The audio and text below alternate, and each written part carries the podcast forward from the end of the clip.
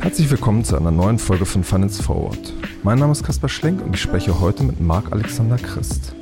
Marc ist Gründer des deutsch-britischen Startups SumUp, das Kartenterminals verkauft, mit denen man zum Beispiel in Cafés und Restaurants mit der Karte bezahlen kann.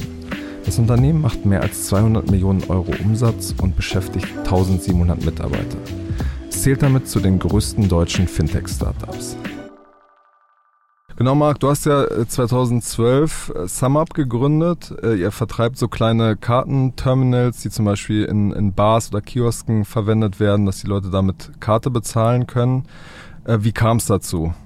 Das ist das Schöne, heutzutage muss man zumindest mal nicht mehr erklären, was wir machen. SumUp Kartenakzeptanz für kleine Händler. Ähm, das Problem ist einfach recht offensichtlich gewesen, dass kleine Händler damals, ähm, beziehungsweise auch heute noch, einfach keine gute Möglichkeit hatten, Kartenzahlung zu akzeptieren.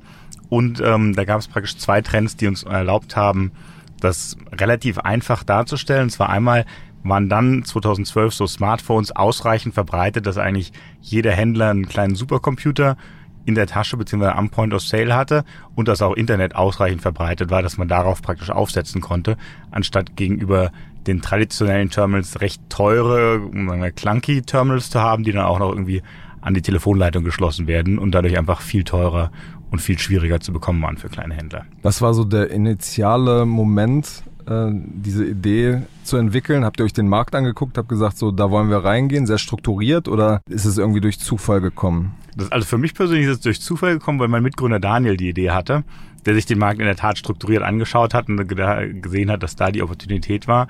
Und ich hatte eigentlich gerade vor ein kleines äh, Modestartup ähm, was nicht so gut lief, geschlossen und haben gedacht, okay, jetzt springen wir nicht auf die nächstbeste Idee, sondern machen das strukturiert, machen eine Longlist, Shortlist und evaluieren verschiedene Sachen, testen ein bisschen. Dann habe ich den Daniel getroffen, habe die Idee gehört und habe gesagt, okay, kann man auch das machen. Hm. Du hast diese Gründung gerade schon angesprochen. Davor äh, warst du auch mal Investmentbanker. Ähm, wie wie kam es, dass du diesen Weg gegangen bist? Ich, ich habe ja mein Studium 2001 äh, bzw. 2 abgeschlossen und da war dieses ganze Startup, ähm, die Dotcom-Blase gerade geplatzt. Ich habe in Maastricht studiert, da hat es auch diese ganze New Economy niemals auf den Lehrplan geschafft. Folglich gab es das eigentlich in meiner Studienwelt gar nicht. Da wurde man ja entweder Banker oder Consultant oder ist in die Industrie gegangen. Und so habe ich dann praktisch eine Investmentbank. Was für Banker entschieden? Das, das ist viel mehr Excel ist logischer als PowerPoint. Lass lieber Excel machen und bin dann Banker geworden, weil war ähm, habe Immobilieninvestments in New York gemacht und bin dann zu JP Morgan gekommen und habe äh, so praktisch ein komplett paralleles Leben geführt. Ähm, Was meinst du mit parallelem Leben? Naja, da sagen wir so, diese die die Finanzindustrie, die man so aus New York und London kennt, die ist schon sehr anders von dem, was man irgendwie an der Berliner Startup-Szene sieht. Was genau ist daran anders? Alles. Du kommst in unser Büro und du läufst in so ein Bankbüro, du siehst einfach den Unterschied ab Tag eins. Das ist was, einfach. Was sieht man da? Das ist einfach, keine Ahnung, das ist einfach äh, schwierig, das zu sagen. Das ist deutlich mehr, so wie man sich eine Bank, äh, Bank vorstellt. Man trägt einen Anzug, es ist alles, es gibt ganz viele kleine Büros, es ist ein viel hierarchisches Leben. Ähm, man macht irgendwie das Geschäft, das man schon seit 200 Jahren gemacht hat ähm, und probiert weniger aus, gibt weniger Innovationen, ist alles deutlich mehr vorgeschrieben, vorgefertigt. Das ist einfach eine andere Umgebung. Und wie, wie lange warst du in dieser Industrie? Ach, bestimmt sieben, acht Jahre.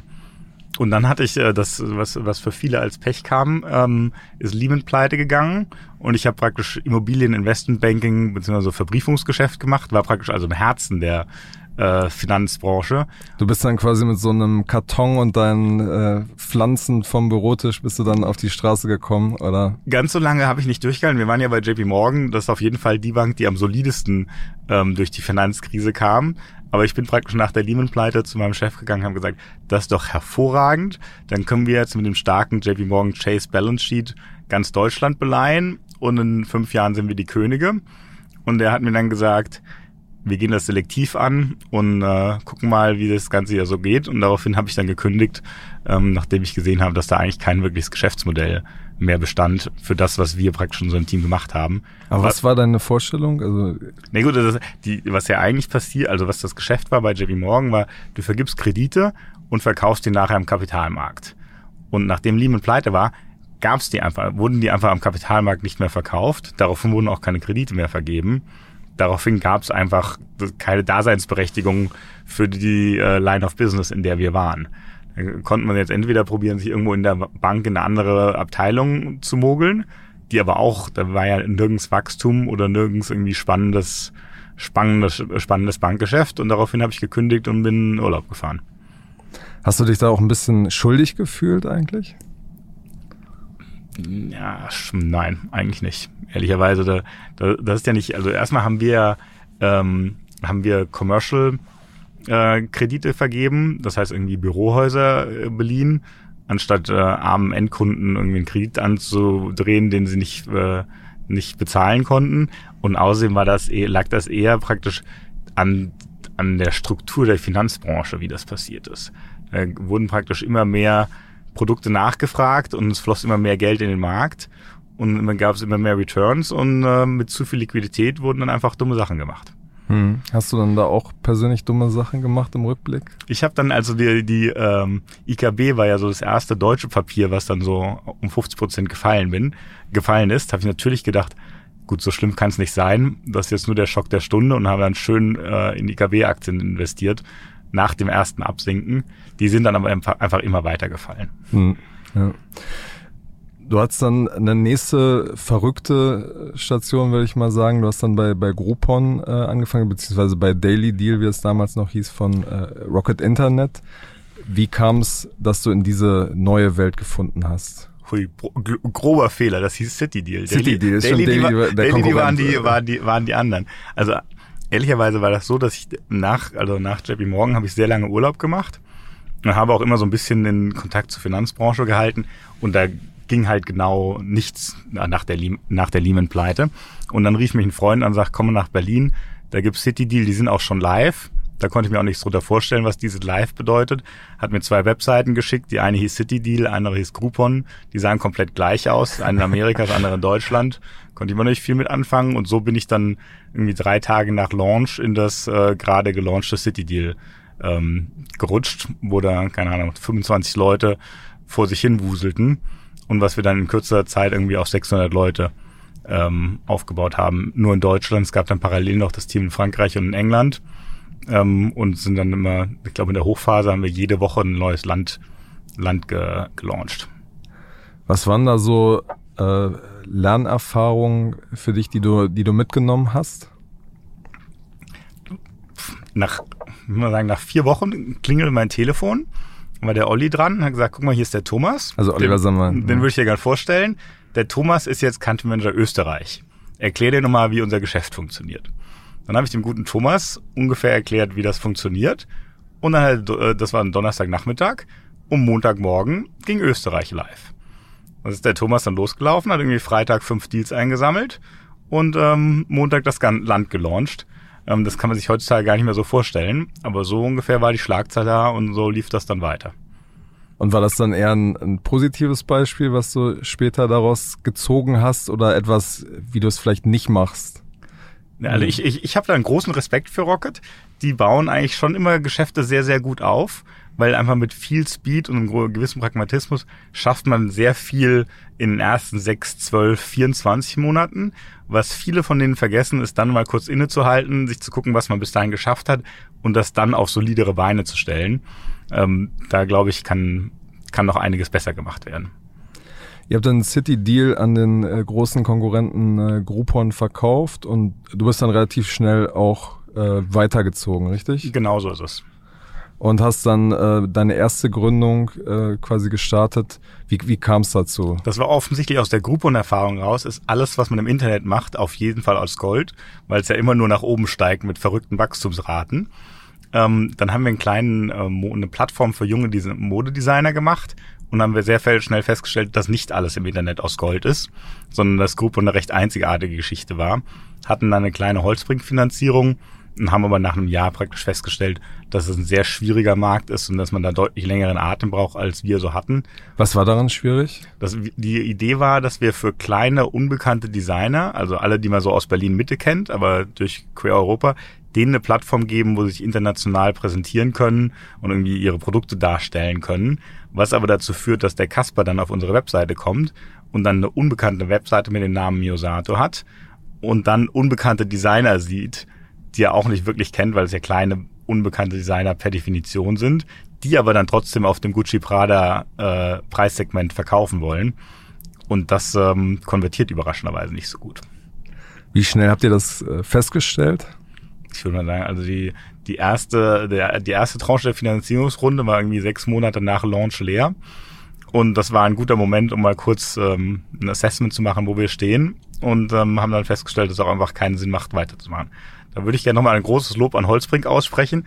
Die haben wirklich gesagt, Jungs, ähm, wir können uns auch gut vorstellen, euch hier weiter zu unterstützen. Aber dann müsst ihr uns auch selber sagen, dass ihr glaubt, dass ihr in sechs oder zwölf Monate sich das hier gedreht hat, die Conversion Rates hochgehen und auch wirklich ein Geschäft besteht. Und dann haben wir von uns aus gesagt, vielen Dank, aber es glaube ich ist besser, wenn wir an dieser Stelle jetzt abbrechen und nicht weitermachen. Hast du dann erstmal Pause gemacht, ein bisschen reflektiert oder ging es dann gleich los ins nächste Abenteuer? Ich bin drei Wochen später im Daniel, also man hat, man macht ja das Büro zu, verkauft Tische, verkauft Stühle, verkauft Laptops. Drei Wochen später bin ich in Daniel in die Arme gelaufen, habe gedacht, gute Idee, habe irgendwie am nächsten Montag angefangen gekauft, und habe dann wieder angefangen, Büro aufzumachen, Tische zu kaufen, Stühle zu kaufen, Laptops zu kaufen. Ja. Diese Anfangsphase, ähm, wie lief das? Wie habt ihr das quasi aufgesetzt? Also wir waren von Anfang an schon recht verteilt und hatten ein Büro in Irland, eins in Bulgarien und eins in Berlin und haben praktisch dann einfach angefangen, Leute einzustellen und Produkte zu kaufen. Da hat man recht einfache Sachen gemacht. Der erste Kartenleser war ja zum Beispiel der, so ein Chip-Kartenleser, wo man auch unterschrieben hat auf dem Display und uns äh, den Kopfhöreranschluss aus dem Kartenleser raus hatte. Da habe ich gefühlt zwei Stunden oder drei Stunden beim Mediamarkt verbracht und mir alle Telefonmodelle angeguckt und dann gemessen, wie weit dieser Kopfhöreranschluss äh, wohl von der Seite weg ist um dann so zu definieren, wie breit unser Kartenleser ist und wo der Kopfhöreranschluss an unserem Kartenleser sein sollte. Und so recht basic Sachen. Hm. Wie schwierig war es dann, die, die einzelnen Händler von eurem Produkt zu überzeugen? Da, da kommst, gehst du erstmal relativ weit schon. Also ich würde mal sagen, das Problem Kartenzahlung ähm, ist ein bekanntes Problem. Das heißt, das braucht der, braucht der Händler schon als solches. Das heißt, da ist eine gewisse Bereitschaft. Jetzt vielleicht nicht gerade bei uns zu Hause in Deutschland. Da kann man auch sehr lange noch nur mit Bargeld ähm, als Händler auskommen oder konnte man zumindest früher. Das ändert sich ja inzwischen auch. Ähm, aber generell besteht das Problem schon. Das war mehr ähm, sagen wir erstmal diese Innovationsschwelle zu brechen. Zu sagen, es gibt jetzt einen Kartenleser, den du an dein Handy steckst und damit akzeptierst du Kartenzahlung, das genauso sicher und genauso professionell, wie du es mit einem normalen Terminal machst. Meine eigene Mutter hat mich lange Jahre angeguckt und hat gesagt, was machst du da eigentlich in Berlin? Komm doch wieder nach äh, Frankfurt und arbeite in der Bank. Das wird doch nie was mit der Karte und dem Mobiltelefon. Ähm, und dann hat irgendwie 2014 hat mal die deutsche, äh, die äh, Frankfurter Allgemeine so einen ganzseitigen Artikel uns über uns ähm, veröffentlicht und da so hat meine, der Ritterschlag auch aus Da hat meine Mutter dann auch gesagt, okay, es scheint doch irgendwie sinnvoll zu sein, ähm, kannst auch weitermachen. okay. Wenn die Händler jetzt das Problem verstehen, gibt es ja trotzdem diesen nächsten Schritt, sie zu überzeugen, so ein Produkt von einem relativ unbekannten Unternehmen sowas Zentrales wie die Zahlungsfunktion übernehmen zu lassen. Mhm. Also wir haben am Anfang haben wir viel mit äh, Direktvertrieb auch zusammengearbeitet, wo du praktisch persönlich das Produkt erklärt hast, was gut funktioniert, um praktisch das Produkt zu platzieren bei dem Händler, was nicht besonders gut funktioniert, wenn du irgendwie wie in so einem Startup auf Unit Economics achtest und sagst. Also sozusagen die Einnahmen pro Stück. So viel kostet der Vertriebler, so viel Kartenleser kann er verkaufen am Anfang. Aber so haben wir praktisch mehrere so strategische Punkte irgendwo platziert und dadurch dass irgendwie das, der, der Kartenleser im Einsatz gesehen wurde, hast du schon gesehen, dass er irgendwie so lokale Density gebildet hat.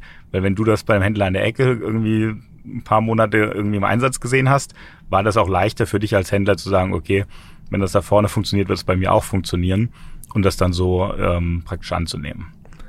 Das heißt, ihr habt es dann bei, bei einzelnen, an einzelne Bars, an einzelne Kioske verkauft und von dem Netzwerkeffekt dann quasi profitiert genauso ist. Also unsere Idee ist ja praktisch die global, die Global Card Acceptance Brand zu werden, und zwar die erste überhaupt, weil traditionell dieses, ähm, dieses Geschäft sehr lokal betrieben wird. Das heißt, es gibt irgendwie keine Ahnung, drei, vier große Acquirer oder Kartenakzeptanzanbieter in Deutschland, in Frankreich, in England, in Italien und die sind meistens so in ihren eigenen Ländergrenzen ähm, ähm, aktiv und dadurch, dass Payment auch ein recht teures Produkt ist, weil du teure Hardware hast, Monatsgebühren, Festgebühren und so weiter, ähm, ist das praktisch ein Luxusgut, was der Chef der Supermarktkette oder des großen Department Stores oder große Händler kennen ihren Anbieter, aber dann hast du praktisch eine Zielgruppe, die zu klein ist, um wirklich eine Marke zu etablieren, weil es halt nur eine kleine Anzahl von Personen gibt. Wenn wir praktisch glauben, dass eigentlich zehn Prozent jeder Bevölkerung Karten akzeptieren sollte, weil auch dein Babysitter, dein Gärtner, ähm, dein Nachhilfelehrer sollten auch Kartenzahlen akzeptieren. Und dadurch hast du praktisch einen, eine Personengruppe, die groß genug ist, an die du wirklich auch Mass-Media-Marketing machen kannst ähm, und wo wir dann bekannt werden. Das siehst du heute, ähm, irgendwie acht Jahre nach Launch, wenn jemand sagst, SumUp, weiß nicht immer jeder sofort immer, was SumUp ist. Wenn du sagst, kleiner, viereckiger, weißer Kartenleser, dann hat eigentlich fast jeder, den du überwegs läufst, schon mal damit bezahlt.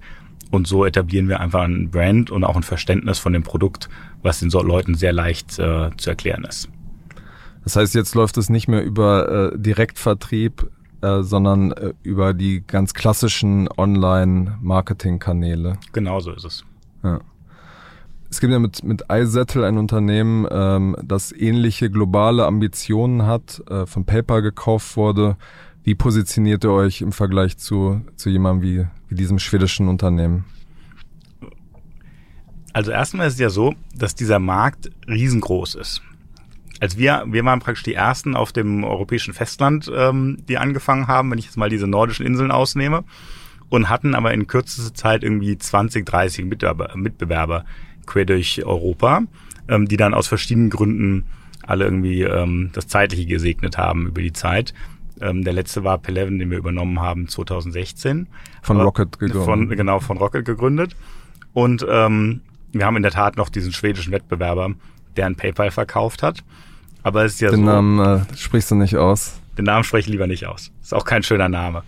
Ähm, ähm, aber es ist ja so, dass traditionell jedes Land irgendwie drei, vier, fünf große Anbieter und bestimmt mal 20, 30 kleine Anbieter in diesem Segment hatten. Und jetzt zu sagen, dass wir in Europa noch zu zweit sind, ähm, ist immer noch eine riesen Marktopportunität. Außerdem ist es so, dass wir in 30 Ländern ähm, unterwegs sind und die sind, glaube ich, in 10 oder so, 10, 11 unterwegs.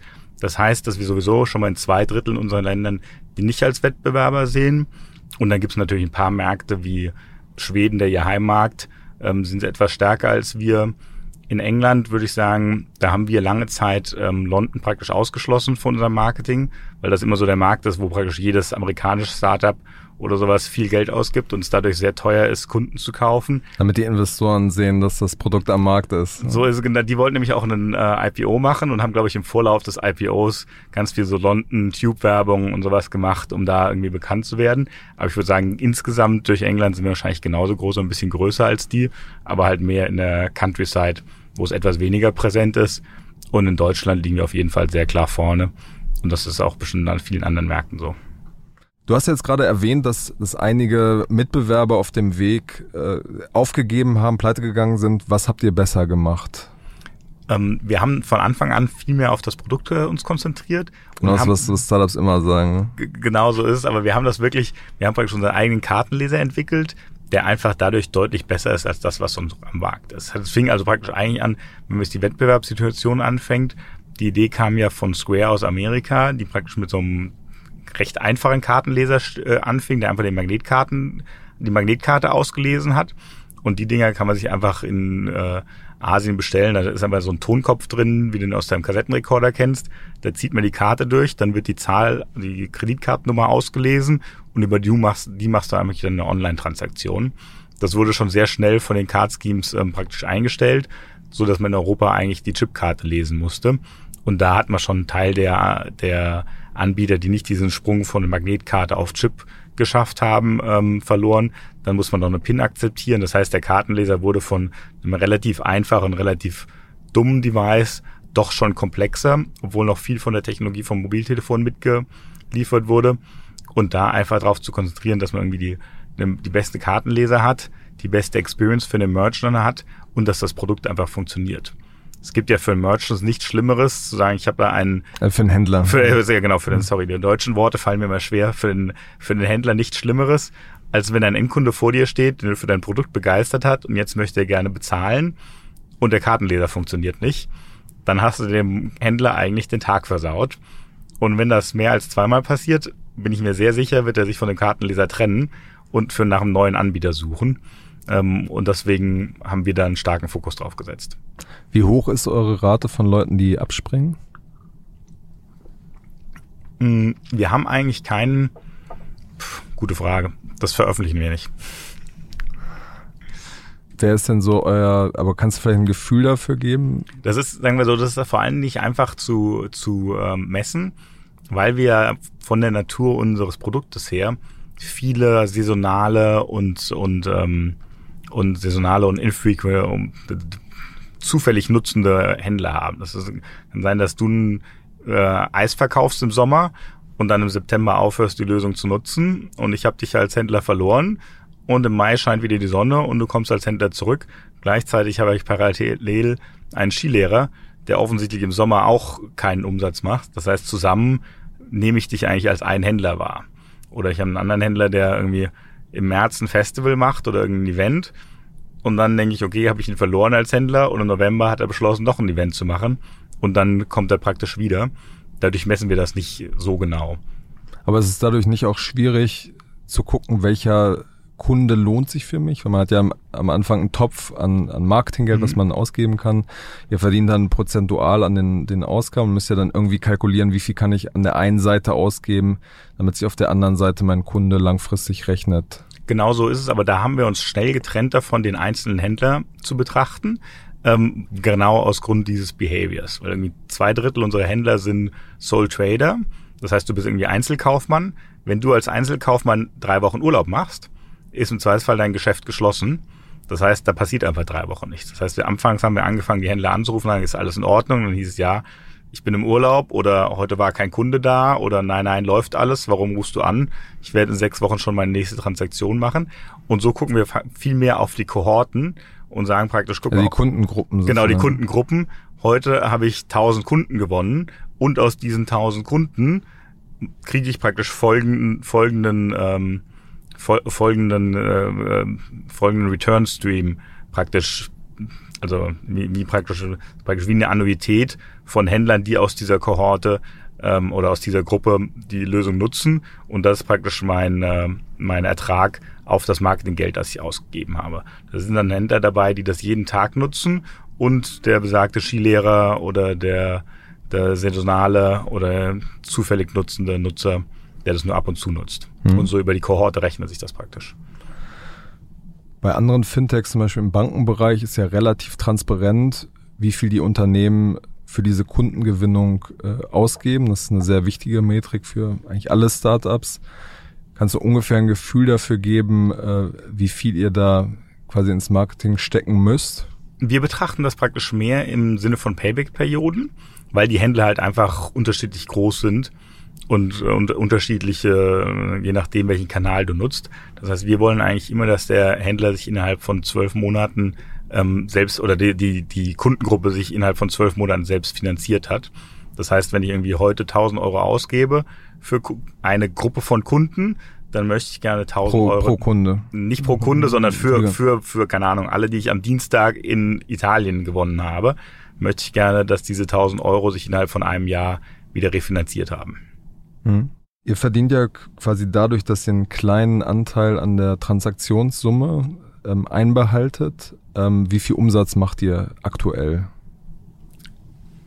Wir veröffentlichen, dass wir über 200 Millionen Euro Umsatz machen im Jahr. Was wäre die Zahl, die ihr 2000, äh, Ende 2018 auch schon veröffentlicht habt? Genauso ist es. Deswegen, sagen, wir, deswegen sagen wir auch mehr als 200 Millionen.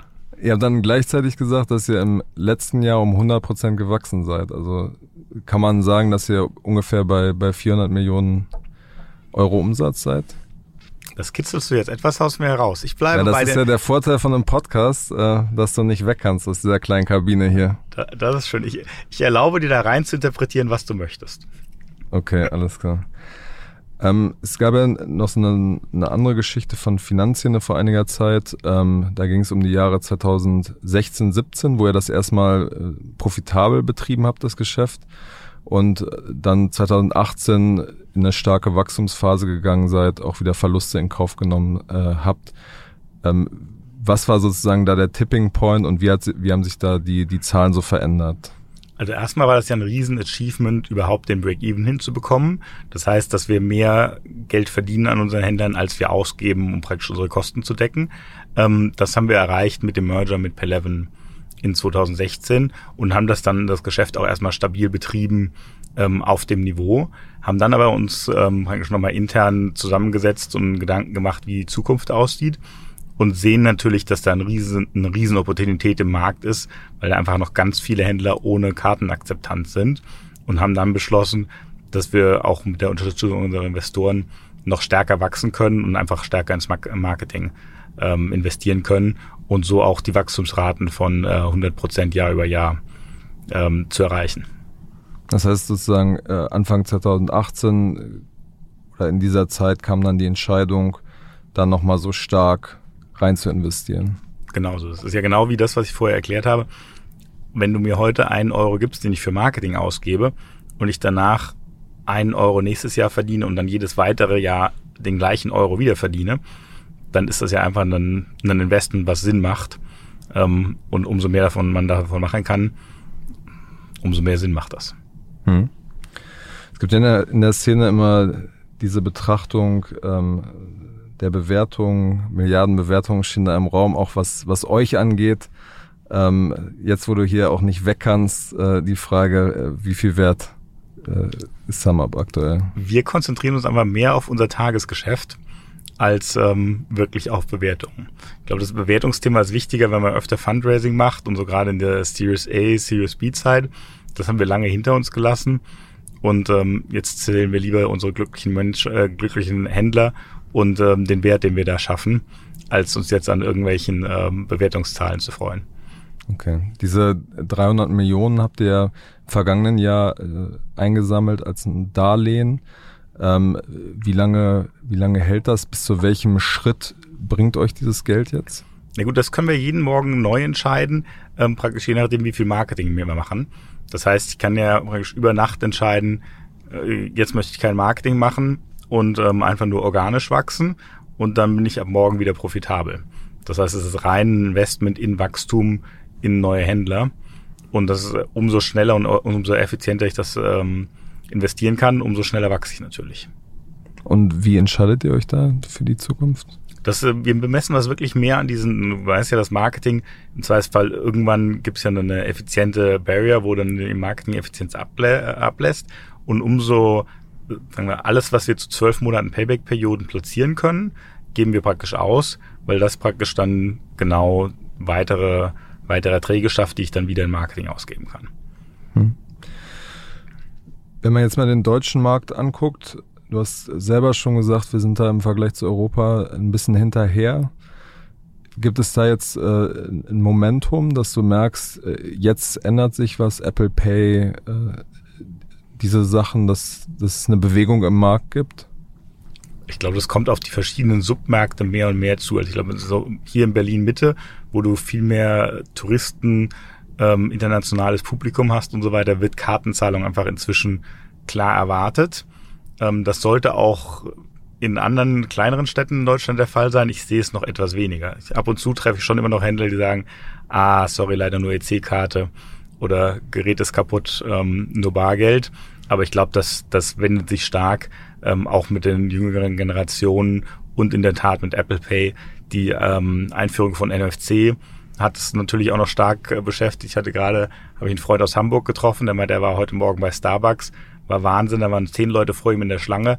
Neun davon haben irgendwie kontaktlos bezahlt, während, äh, wenn er das in Hamburg betrachten würde, scheint viel bei Starbucks zu verbringen, wären das eher so drei, vier von zehn. Ähm, zu viel Geld für die da irgendwie mit nicht Karten so guten Kaffee würden. aus, offenbar. Genau so ist es. Ja.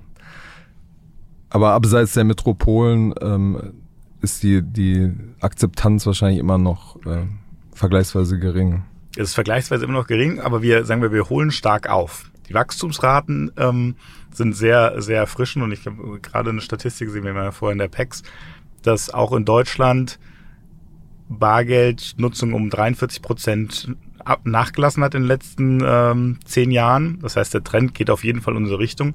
Wir kommen einfach nur von einem sehr, sehr niedrigen Niveau, wo der Deutsche stark an seinem Bargeld ähm, festhält. Aber ich glaube, auch das wird nach und nach sich den internationalen Standards anpassen. Was ist eure Vision? Wie soll ich das Produkt irgendwie in den nächsten Jahren auch, auch weiterentwickeln? Wenn ihr erstmal dieses eine Produkt an den Händler verkauft habt, also dieses Kartenlesegerät, wie soll es dann quasi weitergehen?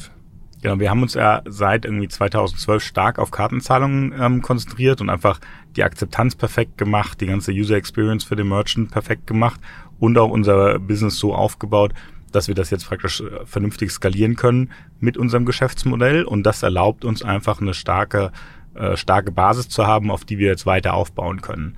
Das wäre auch, wir haben ja auch ein Kassenprodukt im Angebot, wo der Händler praktisch nicht nur Kartenakzeptanz ähm, angeboten bekommt, sondern wo er auch praktisch sein ganzes Geschäft über eine Kasse ähm, äh, über uns managen kann. Wir haben ebenfalls äh, mit Debitor eine Accounting-Invoicing-Lösung im Portfolio. Also sozusagen die Buchhaltung. Genau, Buchhaltung, also, sorry, ich bin immer noch ja, sehr bei den deutschen, äh, englischen Worten. Ähm, Buchhaltung und Rechnungsstellung ähm, ähm, abbilden kann. Und wir haben auch ähm, Anfang des Jahres einen ähm, Online-Store-Anbieter noch in, unser, in unsere Gruppe aufgenommen, so dass du praktisch als Händler direkt aus deiner Kasse ähm, Online-Store eröffnen kannst und online ähm, ähm, verkaufen kannst und so praktisch ein Ökosystem hast, um dieses Multi-Channel zu machen oder Omni-Channel zu machen und mit den großen Anbietern im Wettbewerb zu stehen und von uns die Technologie gibst, kriegst, um da auch als kleiner Händler mithalten zu können. Hm. Vielleicht zum, zum Abschluss noch ein paar Fragen zu dem Thema äh, Unternehmensaufbau, Unternehmenskultur. Ihr habt jetzt 1700 Leute, äh, die ihr beschäftigt in sehr vielen verschiedenen Büros. Wie schafft man das, dass trotzdem alle noch an einem Strang ziehen, dass, sie, dass es eine Kultur gibt, die ihr mhm. lebt? Also die Kultur wird natürlich sehr stark von den Menschen geprägt. Das heißt, Kommunikation ist sehr wichtig. Ähm, gerade wenn du von vielen Büros sprichst, Reisebudgets von einem Büro zum nächsten ist immer ein gutes Investment, weil umso schnell, umso öfter du die Leute zusammenbekommst, umso besser arbeiten die dann auch über Grenzen zusammen. Ähm, wir haben viel Zeit auch äh, daran investiert, unsere Kultur irgendwie zu, zu formieren und ähm, irgendwie durch, durch die, durch die, durch die Firma zu ziehen. In den ersten fünf, sechs Jahre ist das sehr organisch passiert. Und dann haben wir durch den Peleven Merger gemerkt, dass es doch sehr unterschiedliche Kulturen gibt und haben da viel Was mehr. Was gab es da zum Beispiel für Unterschiede? eine gute Frage. Ich würde mal sagen, SumUp waren dann eher so die Piraten, während Peleven dann eher so die gut organisierte Armee war. Ähm, aber überraschenderweise haben die Piraten das dann äh, stark, ein, sta stark eingenommen und gekapert, das, das Schiff. Und ähm, haben irgendwie durch enge Kombinationen und irgendwie gute, gute Kommunikation über die Teams sehr schnell diesen etwas strukturierteren Apparat ähm, aufgenommen. Hm. Kommunikation, das ist immer so abstrakt. Gibt es so bestimmte Regeln zum Beispiel oder bestimmte Werte, die ihr definiert habt und wo man ganz klar sehen kann, okay, daraus entwickelt man äh, die Kultur?